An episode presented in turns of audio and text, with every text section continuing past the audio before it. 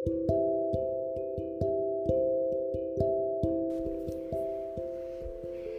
時のワーキングマザーでも豊かな自由を得て大切な人と楽しく丁寧に生きたい。そしてそんなママや子供たちを増やしたいという思いに向かって進む毎日を発信させていただきます。今日はですね魅力的な私になる方法をお伝えできればと思います。え子育てをしていると子供たちのえ旺盛な好奇心や失敗してもへこたれずチャレンジしている様子に心を奪われることがあります。え特に幼児期の子どもたちなんて毎日がですね、え、そしてその瞬間瞬間がチャレンジの連続です、え、積み木を積んではこう倒れてはまた積んでですとか、まあ、お砂場でですねトンネルを作ってはぐしゃっと壊れてでもまた作っては今度はですね大きなトンネルができたりですねあと竹馬に乗れないだとか一輪車に乗れないだとかでも乗りたくて乗りたくてでやっと乗れた時の笑顔でしたり、ね、毎日いろんなことを聞きます。えー、鉄棒で前回りができたよと縄跳びで綾二重ができたよ、えその一つ一つを子どもたちは全力でやりきりできたことへの報告は満面の笑顔ですよね。そんな姿をとても羨ましく思います、え、子どもたちがやっていることってただの遊びかもしれませんがでもその一つ一つの成功が彼らの自信となって力となっていく、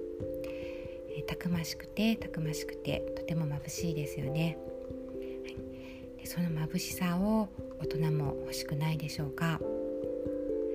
眩しいのは子どもたちではだけではありませんよね。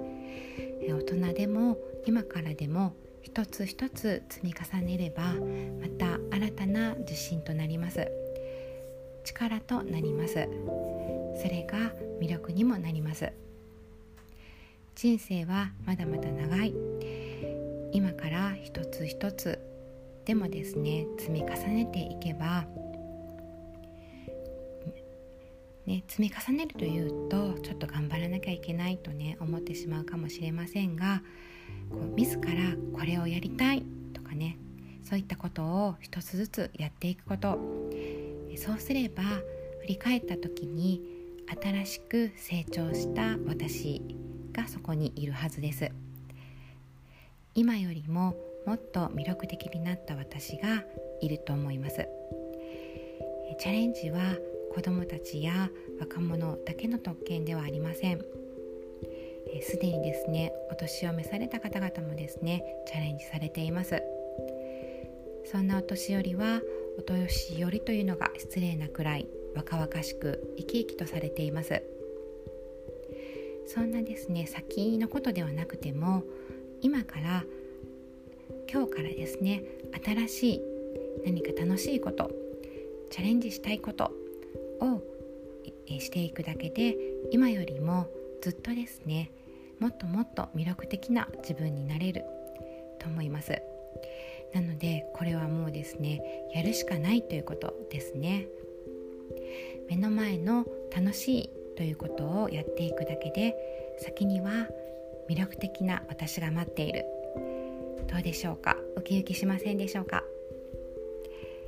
はい。えー、最後までお聴きくださりありがとうございます、